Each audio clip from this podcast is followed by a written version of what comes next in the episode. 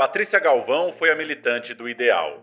Por toda a vida, colocou-se a serviço de ideias, ideologias e do progresso cultural, corporificando a noção de engajamento e envolvimento a um grau máximo. E sem que seu objetivo fosse aparecer, essa militância que a tornou lenda. Esse é o início do prefácio escrito por Geraldo Galvão Ferraz para o livro Parque Industrial, de Patrícia Galvão, Apagu. A obra é dos anos 30, o texto do Geraldo foi escrito nos anos 90 e agora, em 2022, esse marco da literatura brasileira acaba de voltar às livrarias, em nova edição. Eu sou a Thaís Brito e esse é o primeiro Rádio Doc Companhia, um formato documental lançado sempre no primeiro fim de semana do mês e que vai retratar aqui no nosso podcast os principais aspectos da vida e da obra de importantes autoras e autores da casa. Para começar, um dos nomes mais emblemáticos do cenário político e cultural do país, autora de Autobiografia Precoce, único relato do tipo deixado por ela, e Parque Industrial, um romance proletário que trata das operárias no bairro paulistano do Brás. Começa agora o Rádio Doc Companhia, episódio 1, Pagu. Pagu tem um olho morto, olho de não sei o quê, e a gente tá perto dele, dá uma conversa doer, é Pagu, vai porque é bom de fazer doer. A gente começa pelo nome. Por que Pagu? Na verdade, tudo nasce de um engano. É que o poeta modernista Raul Bopp Criou o apelido entendendo que a jovem se chamava Patrícia Goulart e não Patrícia Galvão. Mas aí pegou, mesmo sem que as sílabas correspondessem exatamente às iniciais de nome e sobrenome dela. Então agora a gente vai ouvir um pouquinho mais de Coco de Pagu, poema de Bop, que depois deu origem à música homônima cantada por Laura Soares em 1929. A primeira estrofe, que a gente ouviu agora há pouco, diz assim: Pagu tem uns olhos moles, olhos de não sei o que. Se a gente está perto deles, a alma começa a doer. O outro trecho que a gente vai ouvir agora na sequência é assim: Ai, Pagu, Pagu, não sei o que você tem. A gente queira ou não queira, fica te querendo bem. E eles são sempre intercalados pelo refrão: Ei, Pagu, ei, faz o que é bom de fazer doer. Ai, Pagu, Pagu, não sei o que você tem. A gente queira ou não queira, fica te querendo bem. É, Pagu, ei, sai porque é bom de fazer doer. É, Pagu, ei, sai porque é bom de fazer doer. Ai, Pagu. A discussão sobre a alcunha também aparece no filme Eternamente Pagu, de 1988, dirigido por Norma Bengel e com Carla Camurati no papel título. Patrícia chega à mesa de Oswald e companhia e ouve o termo que lhe acompanharia por toda a vida. Boa noite, boa noite, boa noite. Boa noite.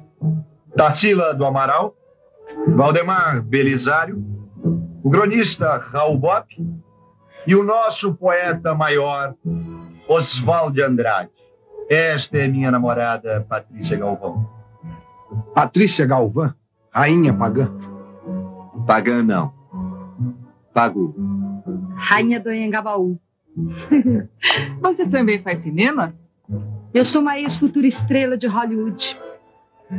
E também faço poesia. Não diga, ou melhor, diga lá. Minha terra tem palmeiras, já não canta sabiá. As aves que aqui gorjeiam não gorjeiam como lá. Hum. Fiquei em estado de graça.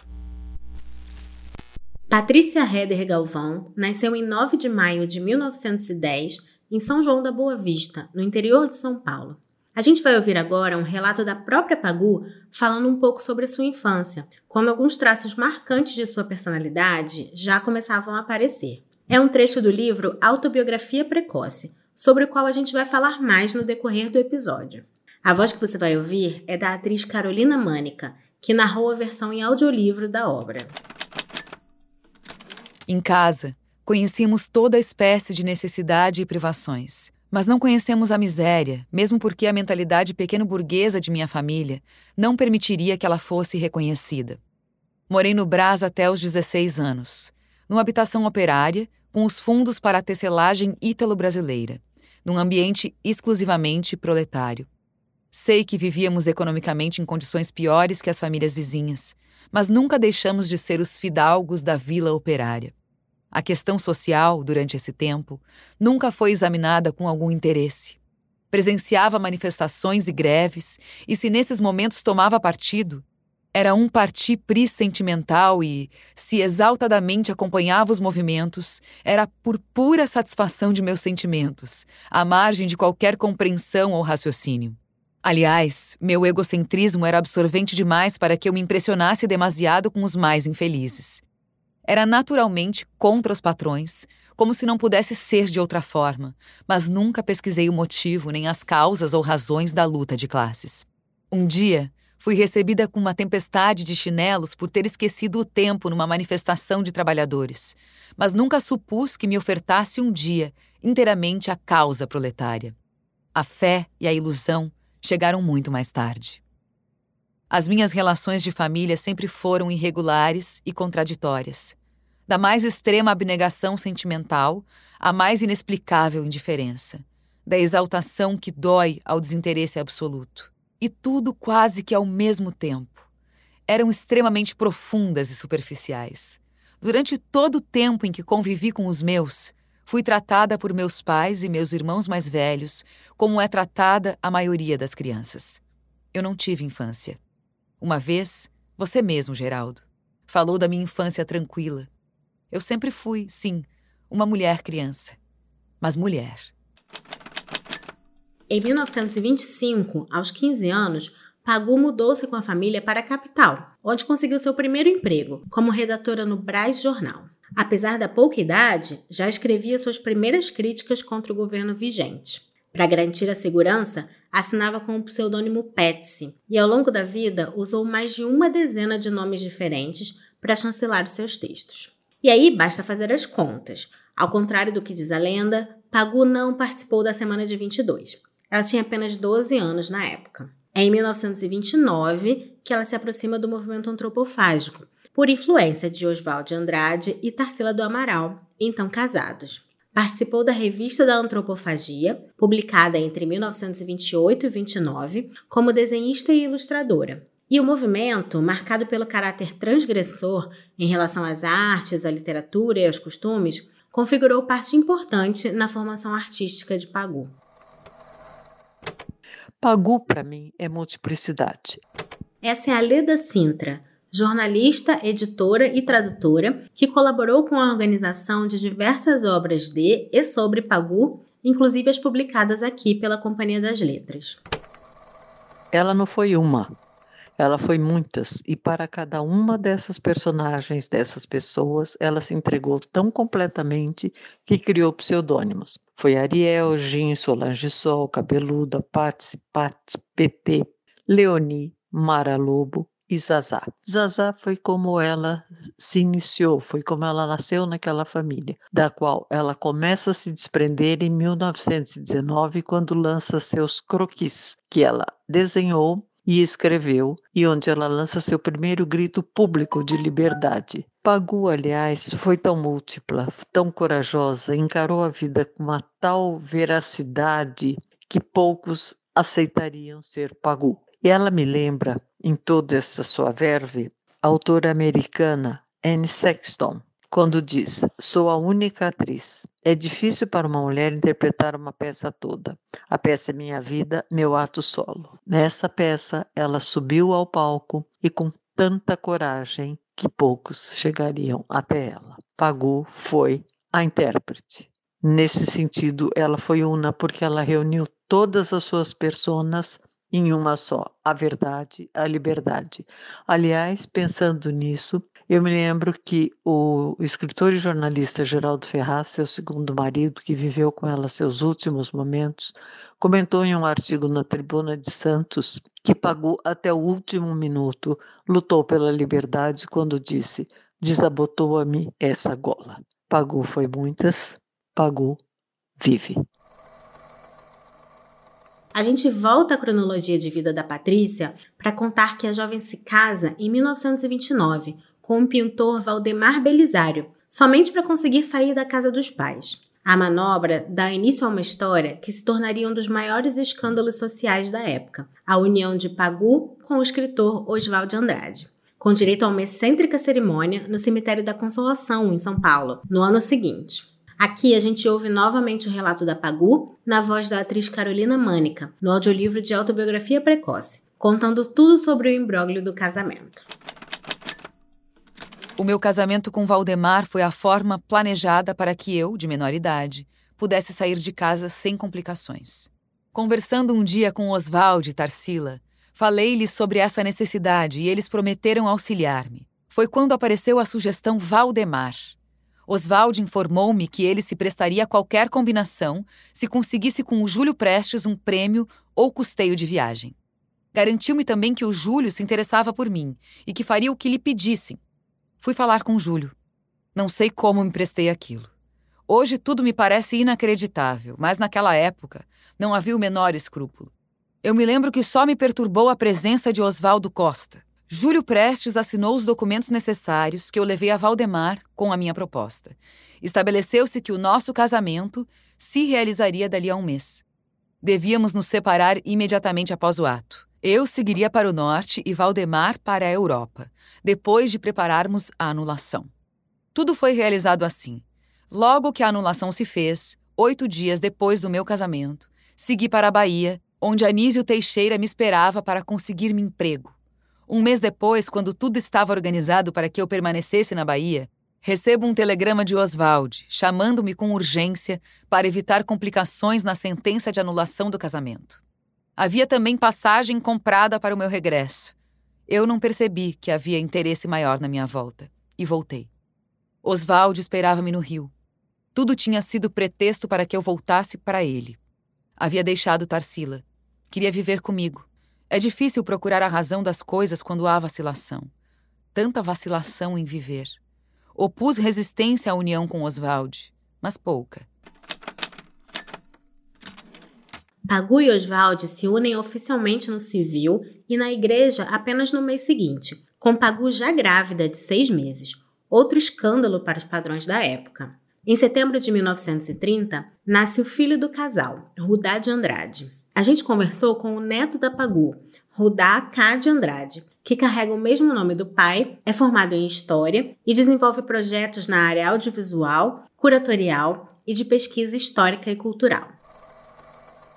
Eu me sinto à vontade em compartilhar a descendência da minha avó com todos, né? Ela não é apenas a minha avó, ela é a avó de todos, de todos aqueles que se sentem alentados com a sua história, com suas memórias, com a sua luta.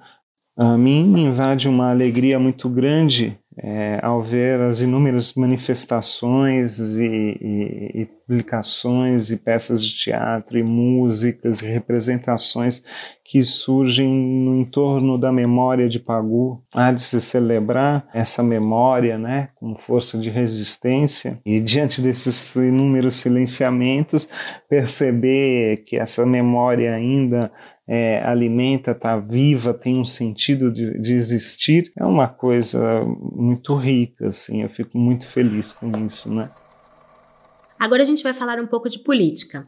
A época do casamento também marca a filiação de Pagu e Oswald ao Partido Comunista Brasileiro e a fundação do jornal O Homem do Povo pelo casal. Por conta dos ataques que fazia a instituições religiosas, políticas e jurídicas da época, o jornal foi proibido de circular pela repressão do governo Getúlio Vargas, que deu voz de prisão para o casal mais de uma vez. Engajada desde muito jovem, Pagu teve na militância um dos principais capítulos de sua trajetória pessoal. Essa imagem, a de Pagu reivindicando em cima de um palanque, que ficou imortalizada na canção que leva seu nome, composta pelas cantoras Rita Lee e Zélia Duncan.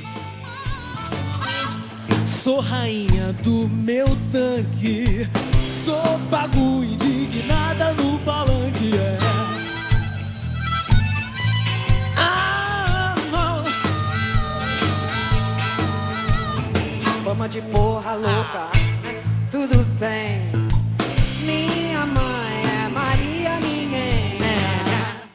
Por conta de suas posições políticas, acumula 23 prisões ao longo da vida. A primeira delas acontece em Santos, em meio a uma manifestação em apoio aos estivadores da cidade, em 1931, o que a fez entrar para a história como a primeira presa política do Brasil.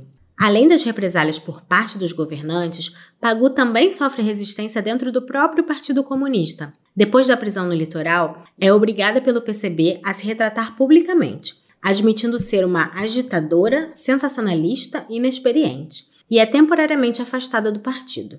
É pouco depois desse período, aos 22 anos, que publica sob o pseudônimo de Mara Lobo o livro Parque Industrial, seu primeiro romance. Ao retratar as condições de vida e de luta da mulher operária em São Paulo, num contexto social em que a industrialização avançava pela cidade, o título publicado em 1933 é também considerado o primeiro romance proletário do Brasil.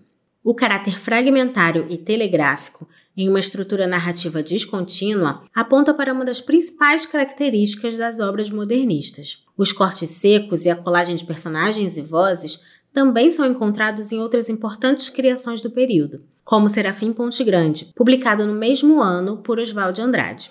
Nesse segundo bloco, a gente vai falar um pouco mais sobre parque industrial. Rua Barão de Tapetininga. Sorvetes e modelos falsos no meio-dia de costureiras. Em frente à Vienense, grandes vitrinas aveludadas onde uma echarpe se perde. Elas têm uma hora para o lanche. Madame saiu de automóvel com o gigolô. Na rua movimentada, cabecinhas loiras, cabecinhas crespas, saias singelas. Otávia se apressa. Atravessa a rua entre ônibus, entra num café expresso, pega a xícara encardida, toma rapidamente o café. Agora, a um canto, diante de um sanduíche duro, folheia um livro sem capa. Não percebe a população flutuante do bar que olha para ela. Otávia? Você sumiu, Rosinha, e a fábrica? Desmascaramos o contramestre quando queria furar a greve. Me botaram na rua, uns dias de fome. Me chamou de criança industriada, filho da mãe. Pega sanduíche. Agora estou na Ítalo. Esse é um trecho do livro, o começo do capítulo Trabalhadoras de Agulha, e já dá para perceber um pouco qual é o tom da obra. A gente convidou a Thelma Guedes, que é mestre em literatura pela USP, para falar um pouco de parque industrial. Ela é autora de Pagu, Literatura e Revolução, tese que virou livro pela Ateliê Editorial. Embora fosse um projeto de literatura proletária, ela queria fazer um libelo, né? Ela tinha claro isso, né? Que era um viés, que tinha um viés panfletário no romance, mas ele tinha uma dimensão humana que se sobressai sobrepunha àquelas certezas absolutas, né? Ela ousou no romance apresentar protagonistas mulheres com todas as suas questões subjetivas, as dores de amor, as angústias existenciais, como Otávia, por exemplo, que se apresenta como a primeira protagonista, que é uma operária da indústria têxtil, super consciente né, da sua atuação, atuante politicamente, mas que se apaixona por um rapaz da classe rica paulistana. E que, apesar do rapaz se tornar operário para poder ficar com ela, o partido exige que o casal se separe. Isso é um pouco assim, esse personagem, inclusive, claramente me parece ser uh, um alter ego dela, muito diretamente, falando da relação dela com Oswaldo, né? Que ela chamava de Oswaldo, inclusive.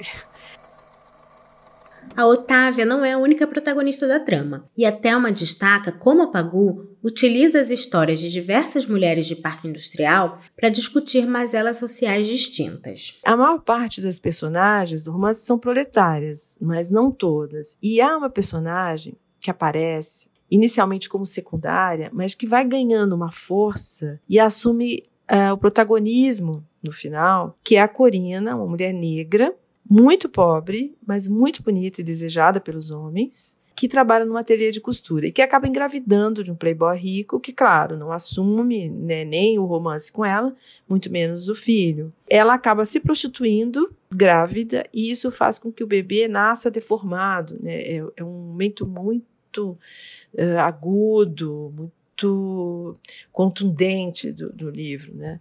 E na verdade, assim, eu leio essa deformação do bebê como resultado da crueldade e deformação de toda uma sociedade daquela época.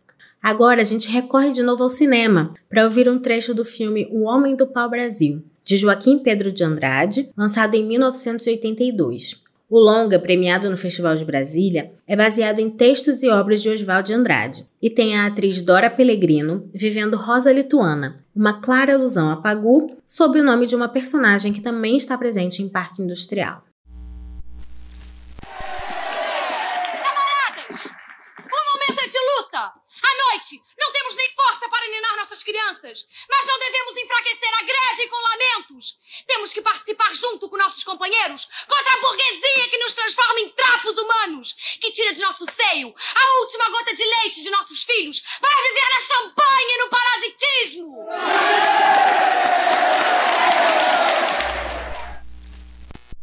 À frente do seu tempo de diversas maneiras diferentes, Pagu tem sido reconhecida cada vez mais como um nome importante da história do feminismo no Brasil.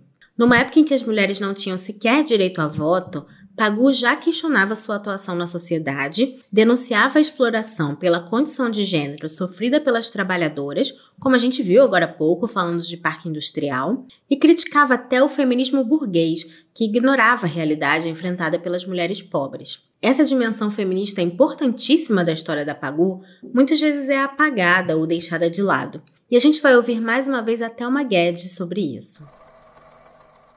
A atuação dela na época em que ela viveu é fundamental, apesar de muitas vezes tentarem ignorá-la, né, ou diminuir o seu valor e a, sua importância. É na sua vida, nas suas obras literárias, nas suas crônicas de arte, nos seus depoimentos, nos seus gestos, na sua postura, enfim, todas as maneiras de expressar, de estar no mundo, a Pagu foi inteiramente feminista no seu engajamento, a sua preocupação maior, mesmo ela estando no Partido Comunista, para além da luta por justiça para as camadas trabalhadoras, era a questão feminina. Mas ela tinha uma visão de feminismo muito à frente do tempo dela. Inclusive, ela era extremamente crítica às feministas naquele momento histórico. Nas décadas de 30 e 40, principalmente, que lutavam pelos direitos das mulheres, mas virava as costas para as mulheres pobres, proletárias e as mais vulneráveis, é, como por exemplo as prostitutas. Né? Pagou não, Pagou tinha uma consciência de engajamento muito mais ampla do que as feministas da burguesia e também que as e os colegas de partido tinham, porque o partido era extremamente conservador e machista para a compreensão dela já naquela época. Quem também destaca o caráter feminista da obra da Pagu é a jornalista e pesquisadora Márcia Costa, autora do livro De Pagu a Patrícia, O Último Ato. E ela nos relembra de algo importante. Patrícia foi muito mais do que uma musa antropofágica. Já nos anos 30, ela era considerada, pode ser considerada uma feminista, né, embora não se chamasse, autodenominasse feminista, mas ela escrevia muitas, muitas colunas né, no Jornal do Povo, é, criticando a sociedade da época, né, conservadorismo. Então ela foi jornalista, ela foi militante, ela foi escritora, poeta, tradutora, diretora de teatro, desenhista, foi crítica, foi polivalente, né? Mas muitas vezes esse, esse, essa mulher forte, generosa, intelectual, foi ofuscada pelo mito, né? Pelo mito da musa modernista, ou musa antropofágica, mas ela foi muito mais que isso, ela teve uma voz essa coisa de às vezes ser resumida a musa, a uma mulher que está ali para ser desejada e coadjuvante dos homens, faz com que seja válido reforçar a importância de Pagu como artista. A Márcia volta agora para nos lembrar de uma consideração do Augusto de Campos sobre isso. O Augusto de Campos fala assim da Pagu, sobre a arte da curiosidade intelectual dela, que é o que mais encanta também a mim. Sempre achei fascinante a figura da Pagu. Ninguém falava dela, não era figura mencionada. Tinha criticado Mário de Andrade era de uma grande curiosidade intelectual. O que marcou e impressionou foi o radicalismo modernista dela. Manteve até o final da vida a divulgação criativa, manteve a figura revolucionária. A realização é outra coisa, pois a doença a impediu. Teve a vida tumultuada, a vida meio despedaçada. A atuação dela, a postura revolucionária, marcaram. Concordo com Augusto Campos. Ela foi muito forte, né? Muito combatente até o final, muito fiel aos seus propósitos, né? Após a publicação de Parque Industrial, Pagu viaja pelo mundo, mandando reportagens para jornais do Rio e de São Paulo. Passa pelos Estados Unidos, pelo Japão, pela Manchúria, onde presencia a coroação do imperador Puyi, que lhe dá as sementes de soja que introduziriam essa cultura no Brasil. Na viagem à China, entrevista um passageiro ilustre no navio, Sigmund Freud. Entra na Europa pelo trem transiberiano e de Moscou vai até a França. Lá é presa novamente como comunista estrangeira e repatriada para o Brasil. Aqui, volta a atuar como jornalista e a criticar a ditadura de Vargas e acaba novamente sendo presa e torturada. No próximo bloco, a gente vai falar mais sobre autobiografia precoce. Se eu tivesse a certeza de que não me custaria nada falar, eu não falaria. Escrever já é um desvio favorável ao esconderijo. No fundo, eu penso na defesa dos detalhes, porque sei que os detalhes justificarão em parte minha maneira de ser, ou não.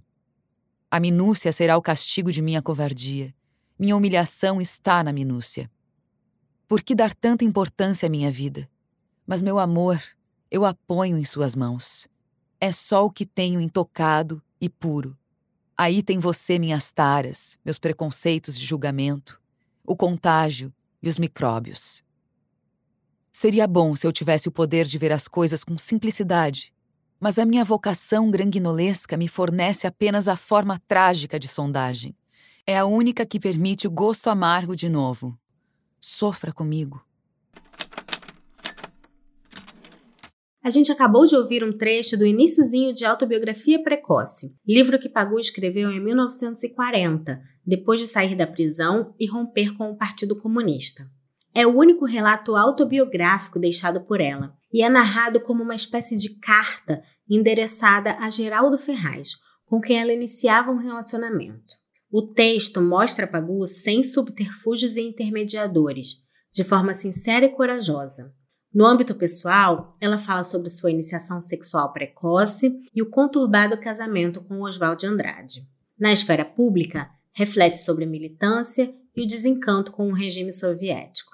É muito interessante ouvir alguns de seus comentários mordazes, como no encontro com escritores que teve em Buenos Aires, numa viagem que marcou o início de sua atuação mais intensa na militância comunista. Aquelas assembleias literárias, como eram enfadonhas. O ambiente idêntico ao que conhecia cercando os intelectuais modernistas do Brasil. As mesmas polemicazinhas xoxas, a mesma imposição da inteligência, as mesmas comédias sexuais, o mesmo prefácio exibicionista para tudo. Outro destaque são as sucessivas reflexões a respeito da maternidade e da relação com o filho. Constantemente ausente de casa por conta de suas obrigações com o partido, ela viveu por muitos anos em conflito por causa da distância que mantinha de Rudá. Rudá está com febre. A chuvinha irritando. Noto um esplêndido sorriso de meu filho. Apesar de doentinho, ele está animado e brinca até dormir. Não há mais ninguém em casa. Oswald ainda não chegou. A chuvinha, meu filho. Muita ternura. Nesses momentos me entrego totalmente a Rudá. Porque não sou só de meu filho. Apesar das longas ausências, ele me busca. Me prefere a todo mundo. Como explicar essa distância que minha ternura não transpõe? A gente também trocou uns áudios com a Luara França, editora da obra da Pagu na Companhia das Letras, sobre a importância de termos um relato em primeira pessoa de alguém como a Pagu. Quando a gente estava pensando em como trazer a Pagu para a Companhia das Letras, uma, da, uma das coisas que ficou muito clara na nossa, na nossa cabeça foi que a gente precisava que ela aparecesse sem intermediários. Ela é, é uma pessoa que teve a vida muito, sempre muito intermediada por outras pessoas. A gente sempre ouve falar da Pagu por outras pessoas e a gente queria que ela falasse dela. Como a gente estava publicando como primeiro livro, o Autobiografia Precoce, a gente achou que era o momento ideal e perfeito para a gente fazer isso, para deixar a Pagu falar. Então, por isso, o Autobiografia Precoce ele, ele aparece sem, sem introduções, sem grandes orelhas, sem grandes textos de apoio. A gente queria que a, a Pagu aparecesse, o que ela falou sobre a própria vida aparecesse. Então, foi essa a ideia por trás desse pequeno e muito impactante livro. Outro aspecto importante que a Luara destaca são os temas trazidos pela Pagu no livro e como essa autobiografia conversa com o restante de sua obra. Esse é o único texto autobiográfico, né, deixado pela Pagu, e, e, ele fala muito sobre questões que a gente já sabe, questões que são muito divulgadas, a iniciação sexual precoce dela, o relacionamento dela com o Oswald. Então, isso tudo aparece no livro, claro, mas aparece com a voz dela. Eu acho que isso que é o mais interessante. Aparece do jeito que ela quis contar. Então, isso, isso para mim é inestimável nesse livro. É uma das coisas que me deixa sempre mais impressionada toda vez que eu volto a ele, toda vez que eu releio. Mas eu acho também que esse livro ele vai um pouco além. Ele fala sobre episódios que são menos discutidos, que são menos debatidos da, da vida da Pagu. Seja outros relacionamentos dela, seja a questão dela com a maternidade, seja é, a própria questão dela no Partido Comunista, que é muito legal nesse livro, que é muito interessante, e que vai fazer um gancho legal também com o Parque Industrial. Então, acho que isso também é uma coisa que é interessante você ler os dois em conjunto, porque você vê, você lê a autobiografia e depois você vai para o Parque Industrial e você vê exatamente onde ela estava, qual era o momento da vida dela em que ela estava escrevendo esse livro, sabe? Então, isso também eu acho muito interessante. A gente, ela ter deixado pra gente um material que permite que a gente faça esse tipo de, esse tipo de análise, esse tipo de conjugação entre as obras. No último bloco, a gente vai falar sobre os derradeiros anos da vida da Pagu, quando ela se torna uma espécie de agitadora cultural.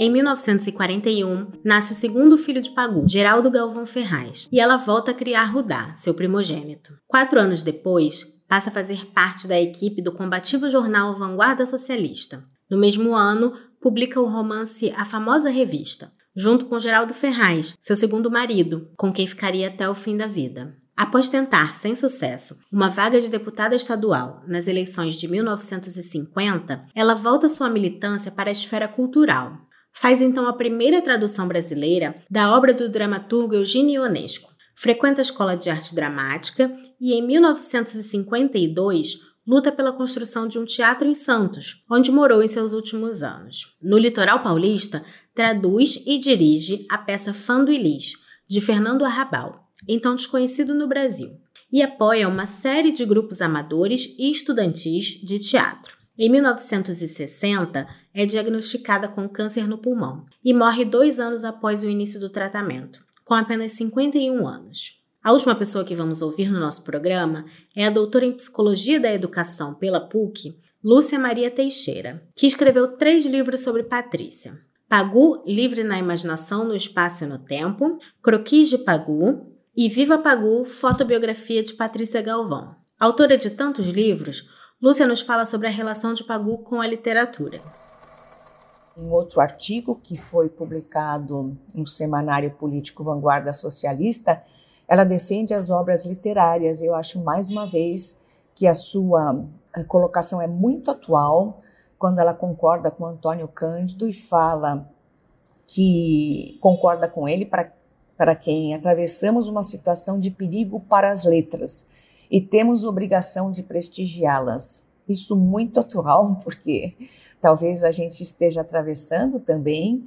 E ela fala então que vos velem os verdadeiros amigos da literatura, a independência, a informação, a pesquisa intelectual, os esforços por fazer o melhor que possa ser feito, a persistência no treino e sobre esta autocrítica. Tenho certeza que através dessas dificuldades aparentes surgirá em vossas mãos para iluminá-las o fogo de que falava o poeta, a força revolucionária da arte, indo adiante da ação, dos comícios, da propaganda e das manobrazinhas equívocas desta venda a retalho do ideal e da ideologia.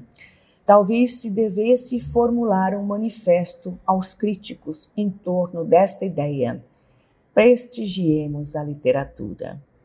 Pagu, então, com ela a gente prestigia a literatura, as ideias, a liberdade, a vanguarda. E a Lúcia também reforça essa reta final da vida da Pagu, em contraste com seus tempos de militância política e até com o apelido pelo qual ela ficou conhecida. E eu acredito que, como biógrafa da Pagu, ela colocou nos períodos de maior intensidade de sua vida a militância cultural, né? É, a partir da década de 40, 50, principalmente quando ela passa a viver aqui em Santos, essa intensa atividade como cronista, crítica literária, revelando os grandes nomes da literatura e também se envolvendo com teatro amador. Ela se entregou de corpo em alma em várias frentes culturais, em frentes muito próprias, não apenas do século XX, como é, adequadas para o século em que vivemos, não é movida por ideais como a justiça social, a transformação da pessoa por meio da cultura. E nós ainda lutamos por isso, não acham? Esse foi o gesto de vida, né? É, o que permitiu que ela sobrevivesse, inclusive no, na, no final da vida, já bastante desanimada. E quando ela renega a primeira fase da sua vida de militância política, em que se chamava e era conhecida por Pagu um apelido que afinal foi o que pelo qual ela é lembrada até hoje. Sou rainha do meu tanque. Sou pagu indignada no palanque. Militante, feminista, escritora, dramaturga, desenhista, tradutora, jornalista, incentivadora cultural. Patrícia Heder Galvão foi muitas e inspira gerações até hoje, com sua coragem, sua produção intelectual, seu legado. Eu sou a Thaís Brito e essa primeira edição do Rádio Doc Companhia termina por aqui. As entrevistas para o episódio de hoje foram feitas pela Tamires Busato. O roteiro foi escrito a seis mãos, pela Tamires, por mim e pelo Paulo Júnior, que também editou o episódio. A gente queria agradecer demais a Leda Sintra, ao Rudaca de Andrade, a Thelma Guedes, a Márcia Costa, a Luara França e a Lúcia Maria Teixeira, que toparam conversar com a gente. Lá no início, a gente ouviu a música Pagu em sua versão original, com Rita Lee e Zélia Duncan. E essa que estamos ouvindo agora no fim do episódio é a apresentação de Majur e Agnes Nunes, que a interpretaram numa edição recente do WME, Women Music Event.